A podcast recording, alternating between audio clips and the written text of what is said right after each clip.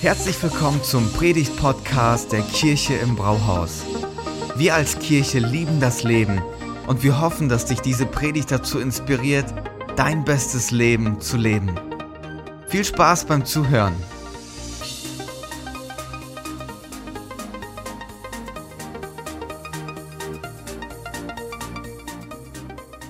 Man telefoniert wieder.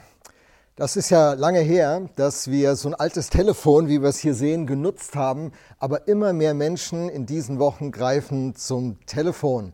Und das ist gut, sagt der Psychotherapeut Hans-Jürgen Wirth letzte Woche im Spiegel. Er schrieb, das Telefon feiert in Zeiten der Ausgangsbeschränkungen sein Comeback.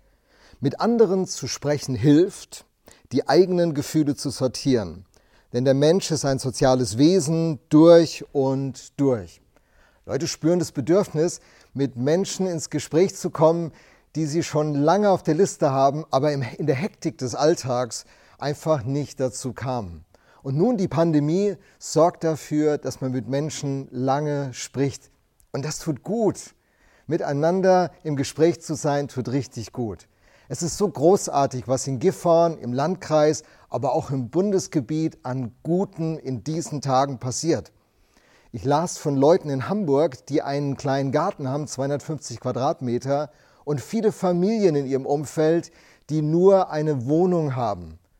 Und die haben sich entschieden, dass sie ihren Garten öffnen, haben eine Dudelliste gemacht, man kann sich eintragen für eine Stunde am Tag und in diesen Garten kommen und die Familie kann ihn nutzen und darin eine gute Zeit verbringen. So schön, auf welche Ideen Leute kommen.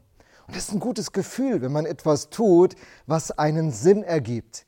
Da spürt man, das erfüllt mich und irgendwie kommt die Idee hoch, dafür bin ich geboren. Dafür bin ich geboren.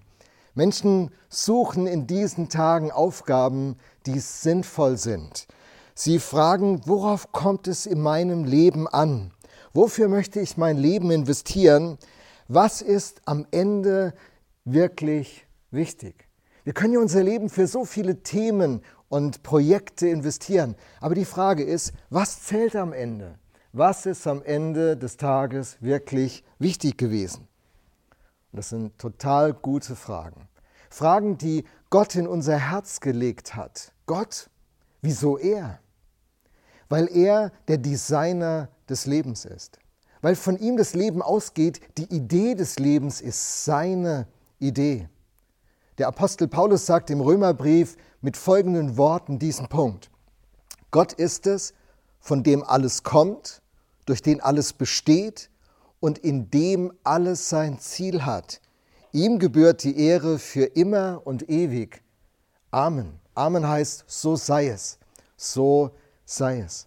Und dieser Gott ist nicht ferne geblieben.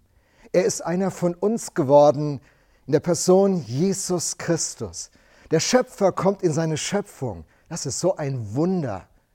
Und wer Jesus Christus kennenlernt und ihm zuhört und ihm begegnet, der begegnet Gott.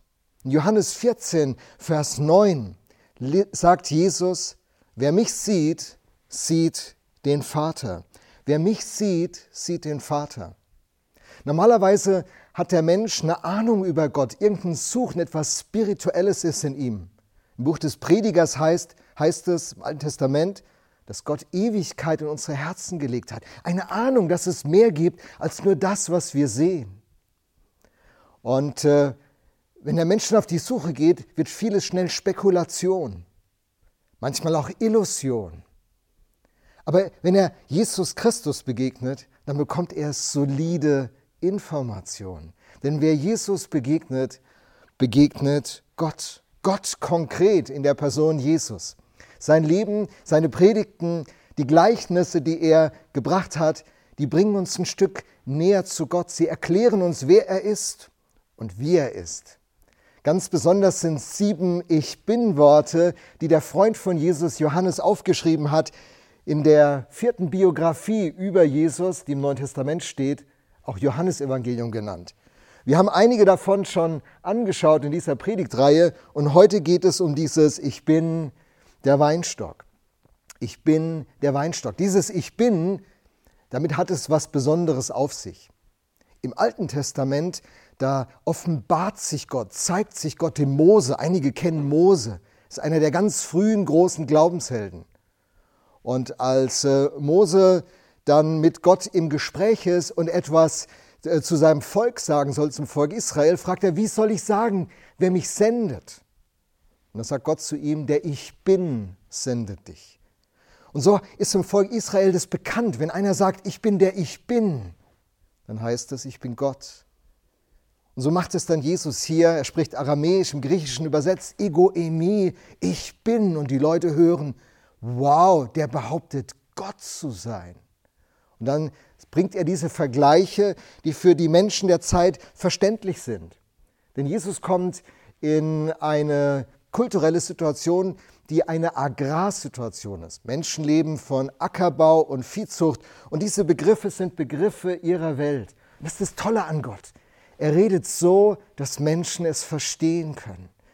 Der Ich bin, der Gott der Ewigkeit kommt in die Zeitlichkeit und er spricht so, dass du und dass ich es verstehen können. Und dann sagt er, ich bin der Weinstock. Das ist ein Bild, das im Altertum sehr bekannt ist. In der antiken Literatur wird dieses Bild immer wieder aufgegriffen, auch in der hebräischen äh, Literatur. Im Alten Testament wird der Weinstock oder Weinberg mit dem Volk Israel manchmal verglichen, dann aber auch mit einer Braut, zum Beispiel im Hohelied. Die Braut des Bräutigams sagt es wie ein Weinberg. Der Begriff des Weinbergs, der hat nicht nur eine Ausdeutung, sondern er wird vielfach als Metapher verwendet. Und Jesus verwendet sie hier, um uns Antworten auf drei Fragen zu geben. Nämlich die Frage nach unserer Identität. Woher kann ich wissen, wer ich bin? Und nach unserer Bestimmung. Woher kann ich wissen, was ich soll? Und die Frage nach unserer Versorgung. Woher weiß ich, dass es gut wird? Auch jetzt in dieser Krise der Pandemie. Der Text, den wir gleich lesen und dann mit diesen drei Fokuspunkten betrachten, der steht in dieser vierten Biografie über Jesus, dem Johannesevangelium im 15. Kapitel, ab Vers 1. Jesus sagt, ich bin der wahre Weinstock und mein Vater ist der Weinbauer. Jede Rebe an mir, die nicht Frucht trägt, schneidet er ab. Eine Rebe aber, die Frucht trägt, schneidet er zurück. So reinigt er sie, damit sie noch mehr Frucht hervorbringt. Bleibt in mir und ich werde in euch bleiben. Eine Rebe kann nicht aus sich selbst heraus Frucht hervorbringen. Sie muss am Weinstock bleiben. Genauso wenig könnt ihr Frucht hervorbringen, wenn ihr nicht in mir bleibt. Ich bin der Weinstock und ihr seid die Reben. Wenn jemand in mir bleibt und ich in ihm bleibe, trägt er reiche Frucht. Ohne mich könnt ihr nichts tun. Wenn ihr in mir bleibt und meine Worte in euch bleiben, könnt ihr bitten, was ihr wollt. Eure Bitte wird erfüllt werden. Dadurch, dass ihr reiche Frucht tragt und euch als meine Jünger erweist, wird die Herrlichkeit meines Vaters offenbart. Das sind sehr kurze Sätze. Es ist untypisch im Neuen Testament. Der Apostel Paulus, der hat viele Briefe geschrieben. Seine Texte sind richtig komplizierte, äh, auch Satzstellungen. Johannes schreibt ganz einfach, jeder einzelne Satz wer, äh, hat Substanz und wäre für eine Predigt geeignet. Und in diesen kurzen Sätzen vermittelt uns Jesus Christus eine enorm wichtige Botschaft im Blick auf unsere Identität, unsere Bestimmung und unsere Versorgung. Drei Rollen klärt er zu Anfang. Er sagt, der Weingärtner, der Weinbauer, das ist ein Bild für Gott. Der Weinstock, das ist ein Bild für ihn selbst, für Jesus Christus. Und die Rebe am Weinstock, das sind wir, die Menschen. Das sind die drei Rollen. Schauen wir mal hinein. Unsere Identität, wissen, wer ich bin. Dieser Text antwortet auf die Frage, wer bin ich eigentlich? Und schauen wir uns dieses Bild mal an. Das ist ein, ein richtig gutes, den Text noch zuvor. Da haben wir das Bild. Ich bin der Weinstock und ihr seid die Reben. Ich habe hier so einen alten Weinstock rausgesucht, ein richtig knorriges Teil, sieht doch gut aus. Dann die Reben, das sind hier diese Zweige. Ich bin in einer Weingegend groß geworden in Rheinhessen. Wir haben nicht den besten Wein, aber sehr viel Wein zu der Zeit produziert. Heute ist der Weißwein richtig gut in Rheinhessen. Und äh, so habe ich das von Kindheit an gesehen. Und ähm, da ist eine Verbindung, die wird deutlich. Da ist die Rebe und sie ist direkt am Weinstock. Diese Rebe bekommt ihre Identität, ihre Bedeutung, ihr Potenzial von diesem Weinstock. Identitätsfragen sind für uns alle enorm wichtig. Jeder steht in seinem Leben irgendwann mal an dem Punkt, dass er fragt, wer bin ich eigentlich? Und was soll ich in diesem Leben? Und bin ich gewollt? Gibt es einen Platz für mich, eine Aufgabe? Was ist der Sinn meines Lebens? Wer bin ich? Und die, dieses Bild nimmt Jesus, um diese Frage zu klären. Er sagt, deine Identität ist, du bist Rebe am Weinstock. Und wenn diese Rebe vom Weinstock weggenommen wird, verliert diese Rebe ihr ganzes Potenzial. Sie wird keine Frucht bringen können, sie hat keine Versorgung, sie hat keinen Platz im Leben. Wenn starke Winde kommen, fliegt sie einfach über den Acker, den Weinberg in dem Fall. Aber wenn sie diese Verbindung hält, dann kann dieser dürre Ast, er sieht ja nicht sehr eindrucksvoll aus, der kann richtig etwas bewegen. Er braucht diese Lebensverbindung. Und Jesus sagt uns, wir brauchen diese Lebensverbindung zu Gott. Das ist unsere Bestimmung, das ist unser Schicksal. Und wenn diese Lebensverbindung steht, dann wird so viel möglich in unserem Leben. So ein großes Potenzial kann sich entfalten. Etwas anderes wird an diesem Bild in der Identitätsthematik auch deutlich. Es wird deutlich, dass diese Rebe den Weinstock braucht, um ihre Identität zu klären, um ihren Platz zu finden. Das Du braucht das Ich. Das Ich braucht das Du. Um selbst zu wissen, wer ich bin, damit die Rebe weiß, wer sie ist, braucht sie den Weinstock, um das zu klären. Der Psychotherapeut Hans-Jürgen Wirth, den wir bereits zitiert haben, sagt in diesem Spiegelartikel noch Folgendes.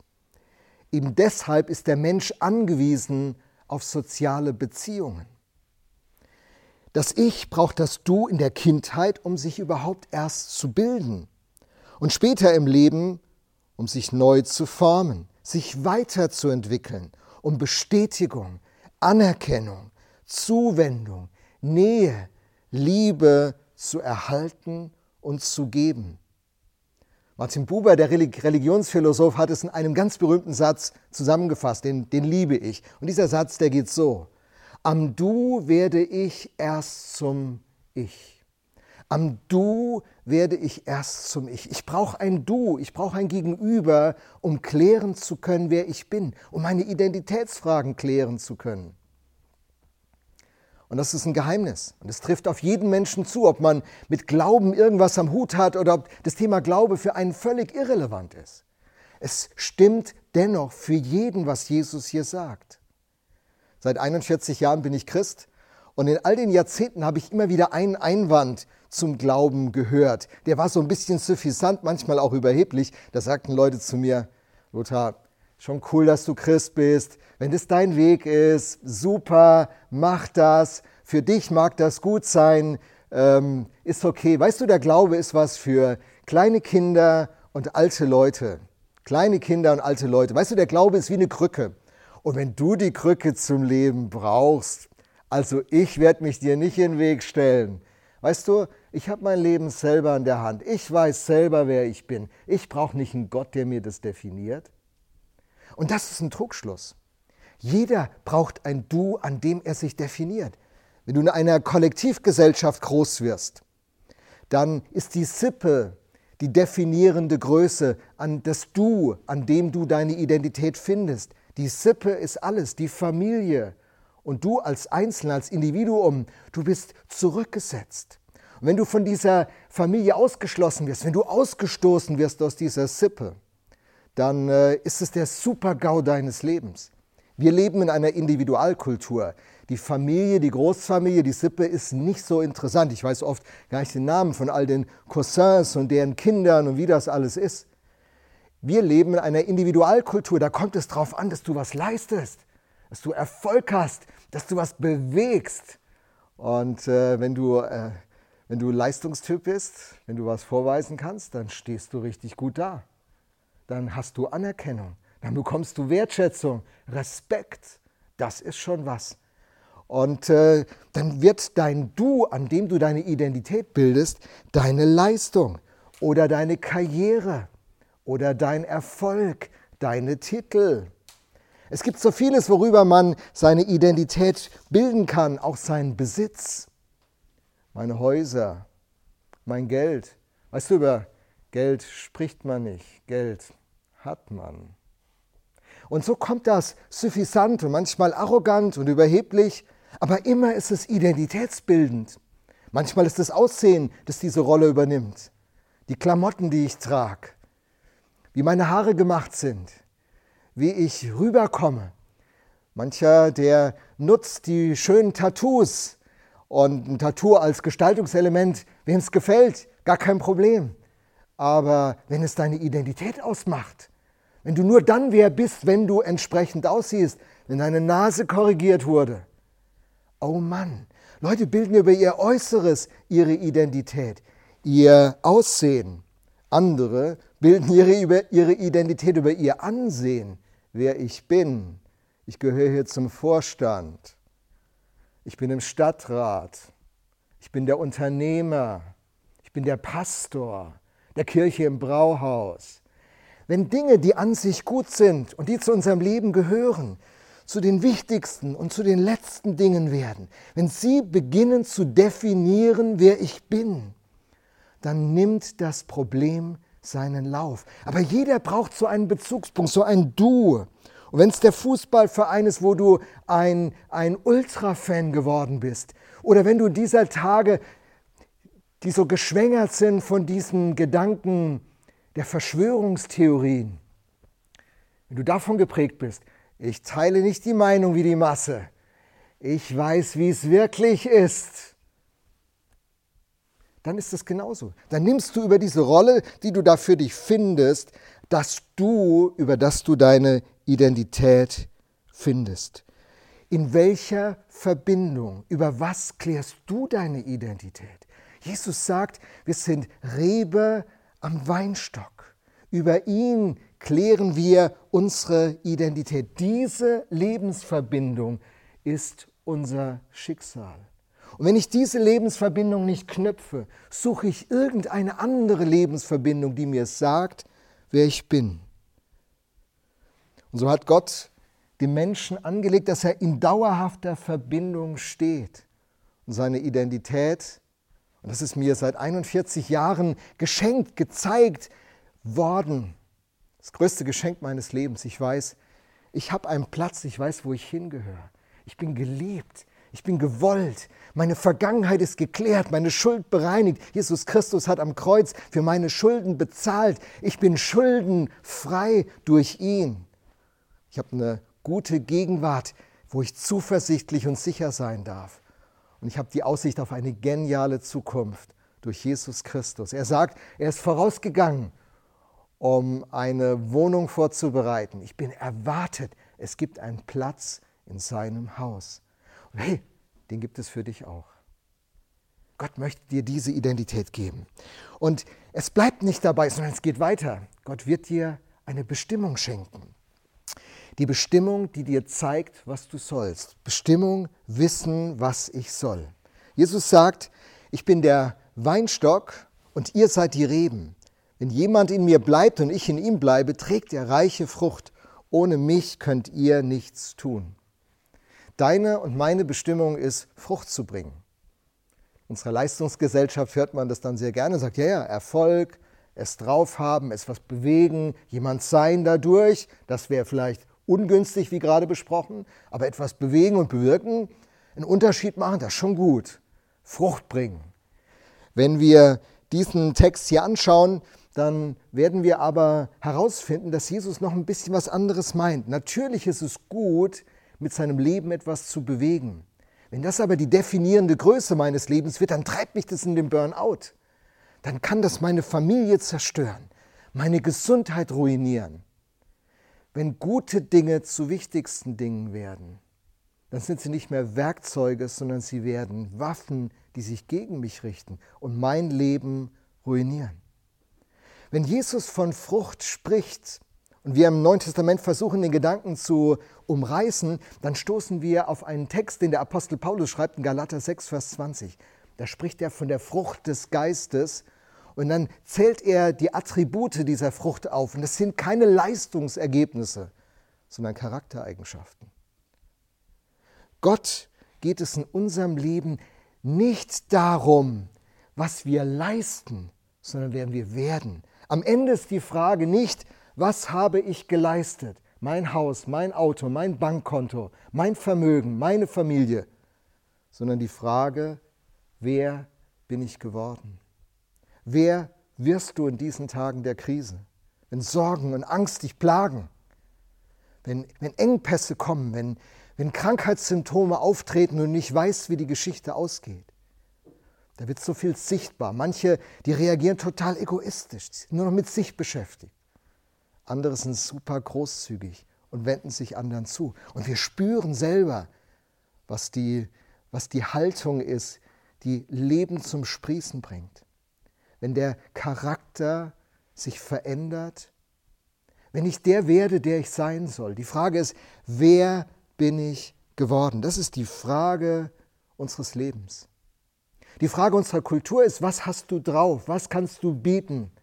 Und wenn du es nicht mehr bieten kannst, dann wirst du ausgestellt, dann wirst du aussortiert. Dann braucht man dich nicht mehr. So viele Menschen fühlen sich überflüssig, weil sie die Leistung nicht mehr bringen. Im Alten Testament gibt es einen Vers im 1. Samuel, da heißt es, ein Mensch sieht, was vor Augen ist, der Herr aber sieht das Herz an. Am Ende des Tages geht es um die Frage, wer bist du geworden? Viele Menschen in der zweiten Lebenshälfte stellen genau diese Frage. Sie haben so viel geleistet, so viel erreicht und dann fragen sie sich, Mensch, was ist aus dir geworden? Hast du das Leben gelebt, das du leben wolltest, leben solltest?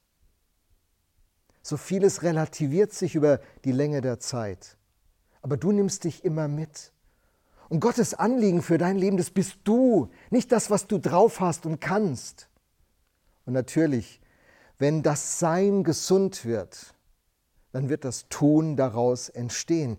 Der äh, Apostel Jakobus sagt im Neuen Testament, ein Glaube, der keine Werke bringt, der ist tot. Wenn wir uns die Rebe am Weinstock anschauen, müssen wir sagen, wenn diese Trauben nicht wachsen an diesen Reben, dann ist auch was falsch. Aber es geht um die Reihenfolge. Zuerst bin ich. Ich bin an diesem Weinstock, ich habe meinen Platz gefunden, ich weiß, wer ich bin, ich kenne meine Bestimmung, ich soll die beste Version von mir werden, die möglich ist. Gott wirkt es durch seinen Geist und durch sein Wort, mein Leben verwandelt sich, werde liebevoller, freundlicher, treuer, barmherziger, sanftmütiger, geduldiger. Gott verändert mein Wesen. Und immer mehr wird er in meinem Leben zu sehen. Und das setzt, versetzt mich in die Lage, dass ich etwas leisten, etwas tun kann, etwas bewegen, etwas bewirken kann, einen Unterschied in dieser Welt machen kann. Und das ist die Folge davon. Gott will dich gebrauchen, dass reiche Frucht durch dich entsteht. Und er ordnet dich dann ein und er sagt, wenn du diesen Platz bei mir hast, wenn du dich in diese Lebensverbindung hineingibst, wenn du an mir dich festmachst, dann darfst du sicher sein. Ich versorge dich. Ich werde dich nicht verlassen noch versäumen. Der Bibeltext der Versorgung, Wissen, dass es am Ende gut wird, lautet, ich bin der Weinstock und ihr seid die Reben. Wenn jemand in mir bleibt und ich in ihm bleibe, trägt er reiche Frucht. Ohne mich könnt ihr nichts tun. Und das umgedreht bedeutet ja, aber mit ihm ist alles möglich. Mit ihm ist alles möglich. Und die Versorgung geht von diesem Weinstock aus. Die Rebe muss sich nicht selber versorgen. Dieser Stress hat ein Ende, dieser Überlebenskampf hat ein Ende. Wenn ich meinen Platz finde, da können Winde wehen, ich bin festgemacht. Da kann es trocken und dürre werden. Der, der Weinstock hat tiefe Wurzeln ins Erdreich ähm, getrieben und er versorgt mich. Muss die Rebe sich viel Gedanken machen, was aus ihrem Leben an Frucht entsteht? Guckt euch diese Früchte an. Rot, einen trockenen, schweren Rotwein kann man daraus machen, wenn es gute Trauben sind. Ich mag das. Die Rebe muss sich keinen Kopf machen um all das. Das Wichtigste, worauf sie sich zu konzentrieren hat, ist hier zu bleiben, dass diese Lebensverbindung bestehen bleibt. Und darum geht es in unserem Leben. Es geht darum, dass diese Lebensverbindung bestehen bleibt. Ich weiß nicht, ob du diese Lebensverbindung eingegangen bist. Ob du der bist, der sein Du in Gott gefunden hat und der auf Jesus Christus als Weinstock zugegangen ist und gesagt hat, ich möchte mich für, mit dir für immer verbinden. Das wird mir Identität geben, ich werde wissen, wer ich bin. Du klärst, wer ich bin. Du sagst mir, wer ich bin. Nicht meine Leistung, nicht meine Eltern, nicht meine Vorgesetzten, nicht meine erfolgreichen Prüfungen und auch nicht mein Versagen. Jawohl, Menschen versagen, aber wir sind keine Versager. Gott hat uns versprochen, dass er uns versorgen wird und begleiten wird. Und er trägt uns. Vielleicht bist du auch als Christ schon lange mit Christus unterwegs, aber diese Lebensverbindung, die lebt nicht mehr. Und du hast begonnen, dich selber zu versorgen, bist wie ein Weihnachtsbaum geworden. Gerade noch im Wald gestanden, jetzt abgeholzt, wunderbar geschmückt, aufgebaut, du siehst toll aus, aber die Versorgung ist nicht mehr da.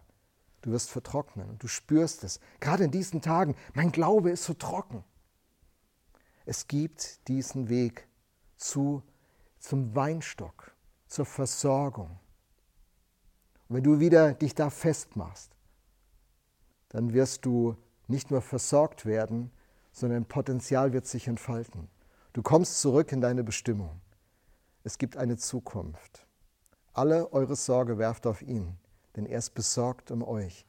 Gott ist nicht an diesem Tag da, um uns Vorwürfe zu machen, sondern nach Hause zu holen. Und ich lade dich ein. Ich werde jetzt ein kurzes Gebet sprechen und ich lade dich ein, dass du dich erstmals oder wieder ganz neu für diese Lebensverbindung öffnest. Vielen Dank fürs Zuhören. Wenn du eine Frage hast, kannst du uns gerne eine E-Mail an info@ at kirche-im-brauhaus.de schreiben. Wir geben unser Bestes, um deine Fragen zu beantworten. Bis zum nächsten Mal beim Predigt-Podcast der Kirche im Brauhaus.